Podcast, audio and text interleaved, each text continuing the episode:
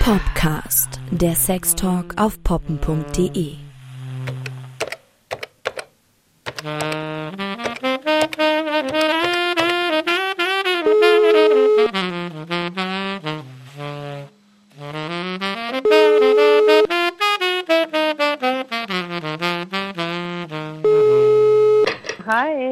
Hi, Ann-Marlene hier. Schönen guten Tag, hier ist die Anna.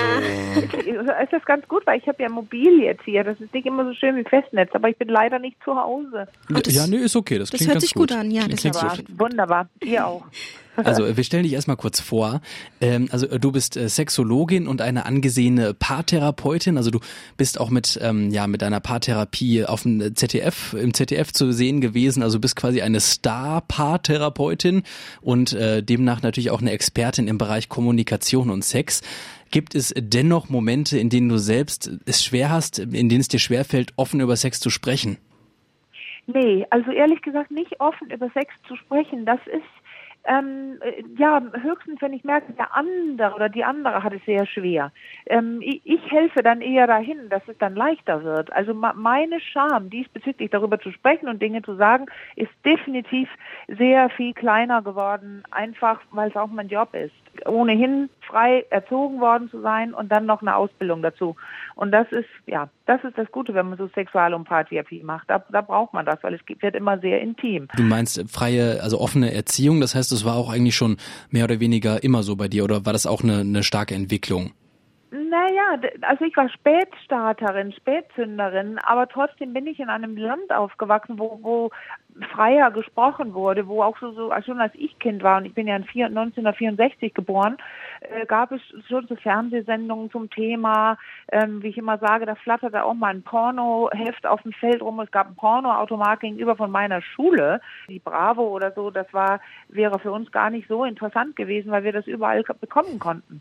In Dänemark bist du aufgewachsen, ne? Äh, Ja, ja, ja, ich bin Dänin. Ah, Entschuldigung. Ich bin Dänin, genau.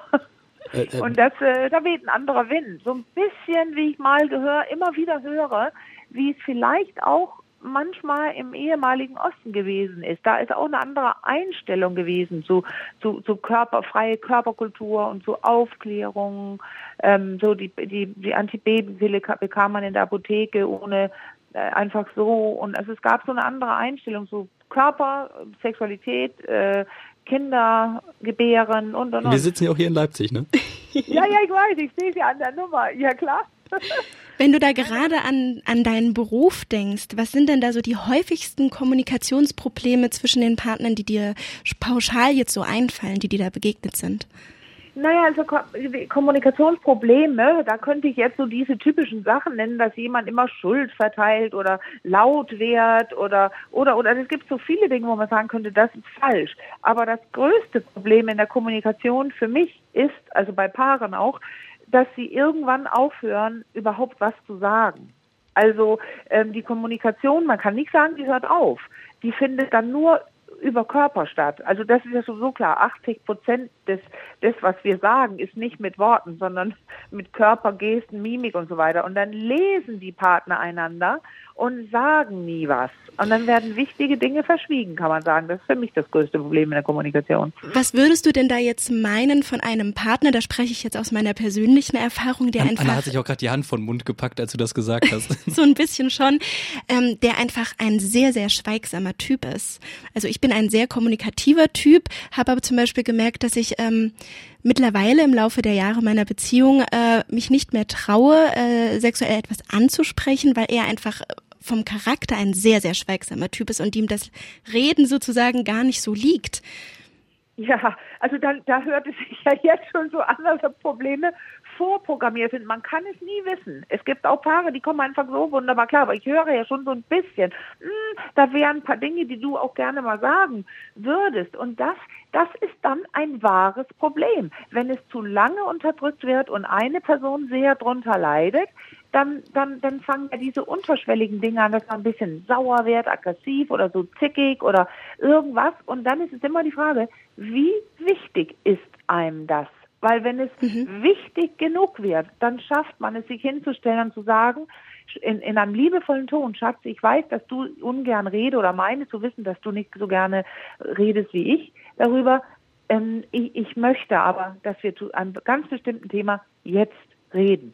Das wäre jetzt meine nächste Frage gewesen, was Sie denn für einen Tipp für genau solche kommunikationsscheuen Wesen hätten. Musst du schmunzeln, weil ich habe doch gerade dieses erotische Spiel gemacht, ne, auf den Markt gebracht vor äh, zwei Monaten oder sowas. Und, und das ist ja genau deswegen entstanden, weil die Paare immer sagen, können, können Sie uns nicht was in die Hand geben, äh, irgendwas, wo wir ein bisschen ins Reden kommen oder so eine Art Hausaufgabe oder wo wir, wo, wo wir in die Erotik kommen. Und jetzt habe ich doch so ein Spiel gemacht, die, dieses doch, doch, doch, das ist ja, deswegen heißt es auch so, doch, doch, doch, er kann doch noch reden.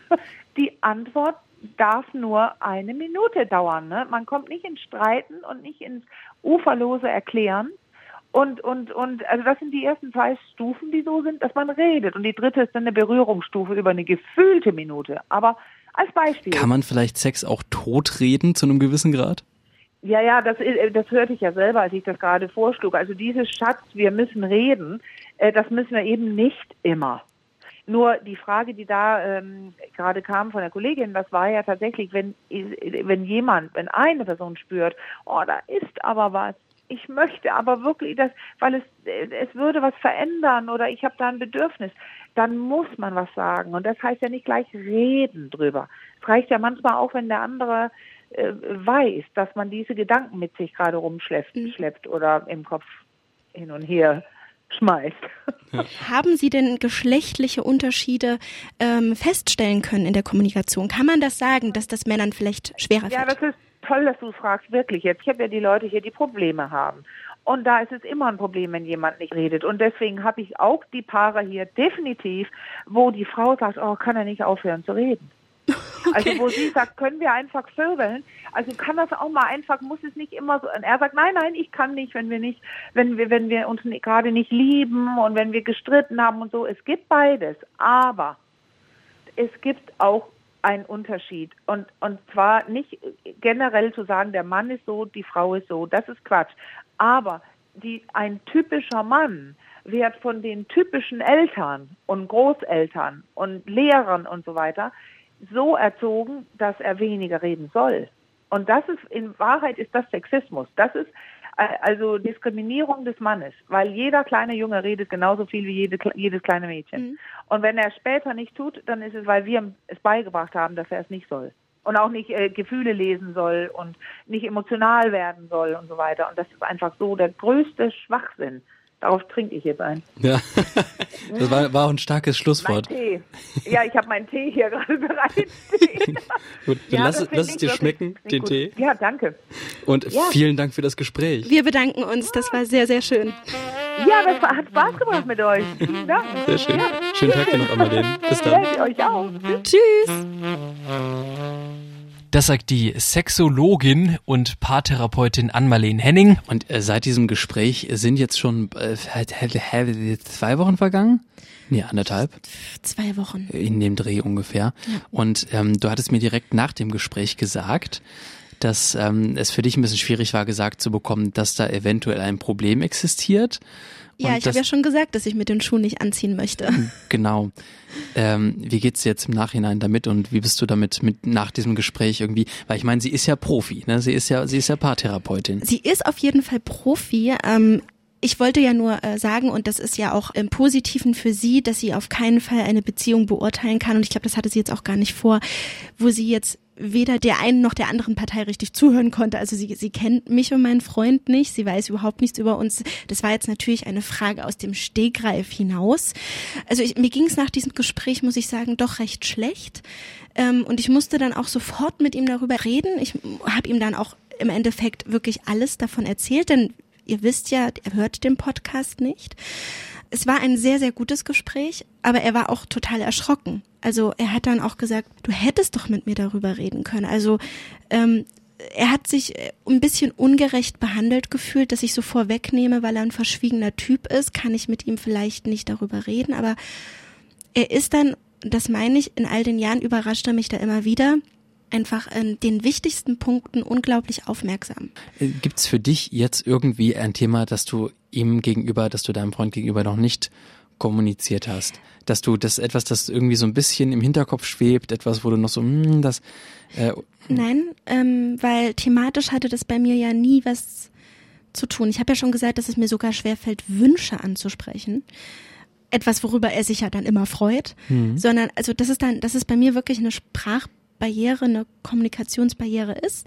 Ich bin sehr scheu, einfach was solche, was solche Themen angeht. Dir gegenüber gar nicht. Dir kann ich das einfach alles erzählen.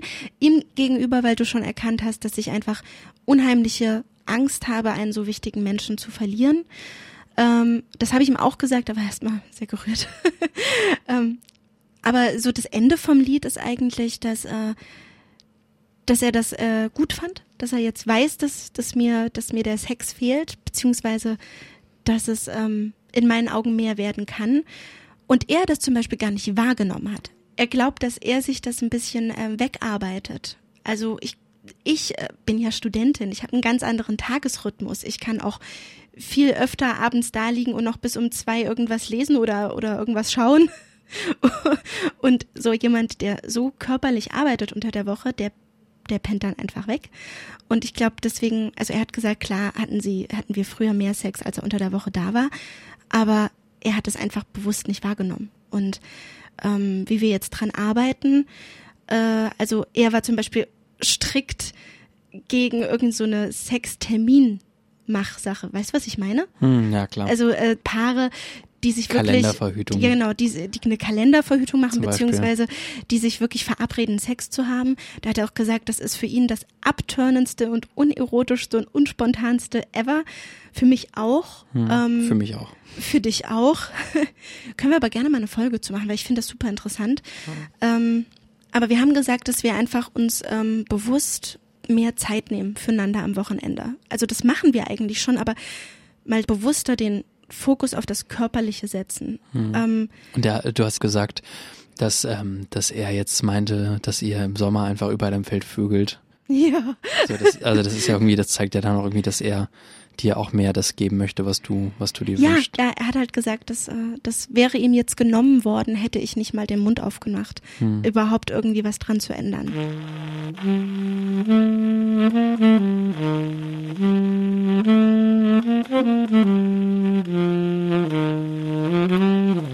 Und da habe ich jetzt auch Freundinnen von mir nochmal gefragt, habe ihnen auch von einem Interview erzählt und die eine macht das ganz galant, äh, der es genauso schwer fällt, die redet in die Nacht hinein.